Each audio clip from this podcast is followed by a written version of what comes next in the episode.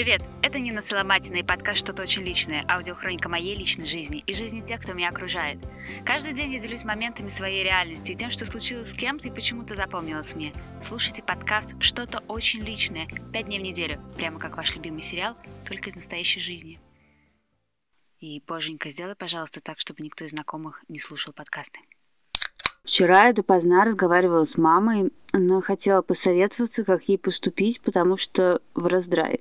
А история в том, что мой старший брат надумал разводиться. И не то чтобы мама из-за этого переживала, скажу прямо, это была прям наша с мамой мечта с момента, как Вова сказал, что он женится на этой Алене. Алена очень неприятная особа. Такая, которая открыто на конфликт никогда не пойдет, но всячески демонстрирует свою неприязнь. Особенно тяжелые у нее отношения с мамой. Она не дает видеться с внуками, не оставляет парней с ней, увозит их к своим родителям на выходные. И из-за этого, конечно, мальчишкам ближе те бабушки с дедушкой, а вовсе не моя мама. И вот где-то три месяца назад Вовка снял квартиру, съехал от семьи и стал брать детей на выходные и приезжать к маме с отчимом на дачу. И мама такая воодушевилась, уже во вторник начинала рассказывать про планы на парней, чем она их накормит, что она им купила, куда она их сводит. И прям вот чуть ли не визжит, когда эти два обалдуя приезжают в итоге в субботу. И Вова тоже стал такой спокойный, веселый, какой-то как будто бы мягче. Вчера Маме позвонила Алена и говорит, «Майя Борисовна, вы же понимаете, что детям нужна полная семья. Говорите с Вовой, нам надо дать второй шанс». И мама просто как под гипнозом чего-то пообещала. Звонит мне и горюет. С одной стороны, мы понимаем, что мерзкая Алена трясется прежде всего о своем благополучии. Она вышла замуж студенткой, ни денечка не работала, пока мальчишки росли. Только требовала от Вовки плюшек на себя и на парней. А там, ну, как бы, если честно, плохо было еще до того, как родился мой младший племянник. Вова уже уходил уходил от Алены. Когда выяснилось, что Алена беременна, мы с мамой думаем, что она специально забеременела. И вот это, прям скажем, при неважных отношениях и без работы с уже одним ребенком на руках. Но в целом большая часть известных мне браков случились из-за незапланированных беременностей, а острые углы потом люди пытаются сгладить рождение второго ребенка. В этом, наверное, ничего такого нет. Я, например, незапланированный ребенок, но Мама быстро поняла, что с моим отцом каши не сваришь, и не стала скреплять хлипкую семейную лодку рождением еще кого-нибудь. Но Алена решила иначе, и вот забеременела снова. К чему говорю? Все-таки дети — это ответственность больше женщины, чем мужчины. И не надо прекраснодушничать, рассуждая, что там типа оба виноваты и оба должны, потому что остаться с двумя детьми страшнее, чем с одним. И кажется, что цепляться за рухнувшее лучший вариант, потому что это уже что-то есть.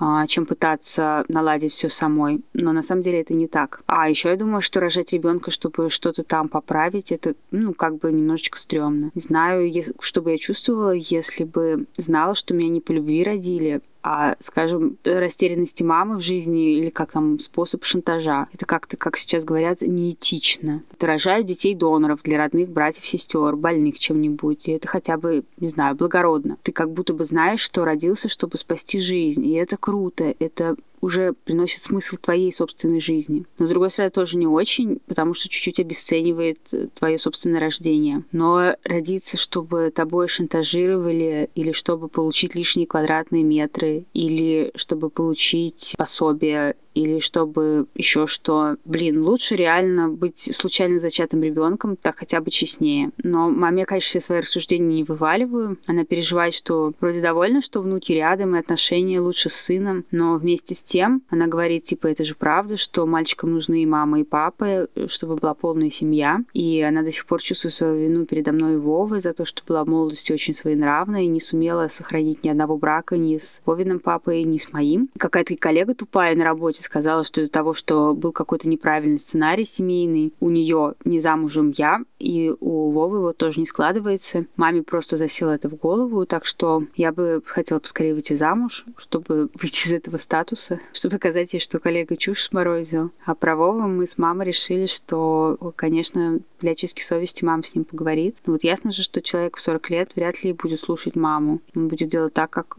ему захочется. Сегодня Снова сходила на свидание и снова неудачно. Даже не сходила вообще-то, а скажу так, поглядела на кавалера и не стала к нему подходить. Я обычно договариваюсь встретиться у здания ТАСС на углу Никитской бульвара по дороге с работы до метро, чтобы пока дойти до Пушкинской, выяснить тихонечко, идти ли дальше гулять с человеком, или быстренько распрощаться и на эскалаторе стереть его из матчей навсегда и заблокировать номер. Ну и, короче, подхожу я к кафе на противоположной стороне Никитской, смотрю, стоит мой тиндер-жених с одной розой в руке. Ну, я посмотрела, сразу же развернулась, пошла в обратную сторону, к охотному рядом. Почему я так сделала? Потому что дарить один цветок – это, во-первых, признак дурного вкуса, что вообще за говно один цветок в руке. А во-вторых, это неприкрытая демонстрация мужской жадности. Вот когда мужчина с одним цветком, это значит, что он ушел на свидание, хотел мне понравиться, решил подарить цветы, увидеть блеск и обожание в моих глазах, рассчитывал на мою нежность в ответ и пылкий благодарный секс. Зашел в цветочную лавку, долго смотрел на ценники цветов, спрашивал цветочницу, что почем, охренел от цен на цветы и купил одну розу. Это прямо история читается в шелесте целлофана, в которой эта роза завернута. Из серии «Нина, я хотел купить 100 роз за 300 рублей, но так вышло, что 300 рублей стоит только одна роза, так что вот тебе роза, ну и как бы еще и кофе не будет, потому что вариант был или кофе, или роза, у меня такой вот бюджет. У меня при виде мужчин с одним цветком всегда две мысли куда ты дел остальные 24 цветка из букета, а вторая, как бы поскорее слить этого жадного придурка с дурным вкусом, чтобы сначала не принимать этот цветок с глупой фальшивой улыбкой, а потом стыдливо не думать, куда этот цветок девать, потому что абсолютно ясно каждому встречному, что рядом с тобой довольно жадный колхозный типчик. И на мой вкус лучше не дарить вообще ничего, чем один цветок. Во-вторых, я думаю, что цветы на свиданиях, наверное, вообще лучше не дарить. Если надо куда-нибудь потом идти, чтобы не ставить в неловкое положение потому что я иногда встречаю парочки и вижу, как эти девушки тащат букеты на прогулках, и неудобно, и всучить дарителю, чтобы понес, тоже неудобно. Реально самый лучший вариант присылать на дом классные букеты, не жмотиться. По цветам сразу видно. И если букетик так себе, то что-то как бы внутри ломается, даже если мужчина до этого нравился, но ты сразу уже думаешь, ага, что-то, блин, не так. Немножечко жадный. Ну, короче говоря, я приехала домой, и у меня вся эта история в голове засела про букеты, про один цветок, про этого кавалера. И написала про все это пост.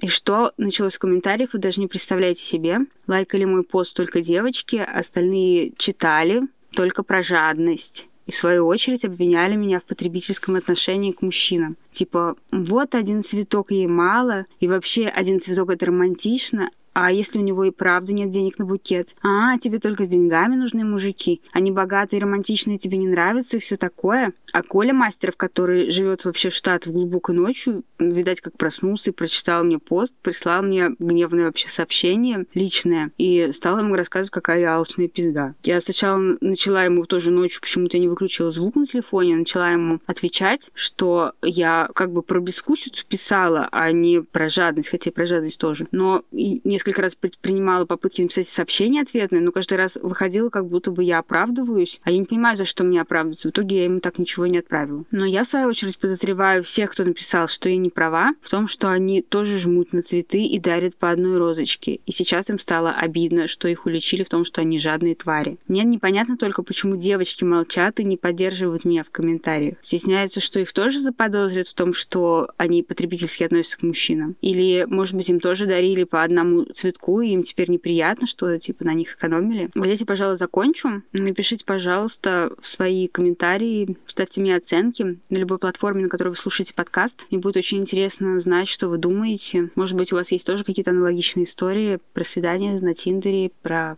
вашу семью, да про все что угодно. Мне очень интересно, кто меня слушает. И подписывайтесь на подкаст, это очень важно. Так я буду знать, что мне нужно выкладывать эпизоды и дальше. С вами была Нина Сломатина подкаст «Что-то очень личное». Всем пока, обнимаю.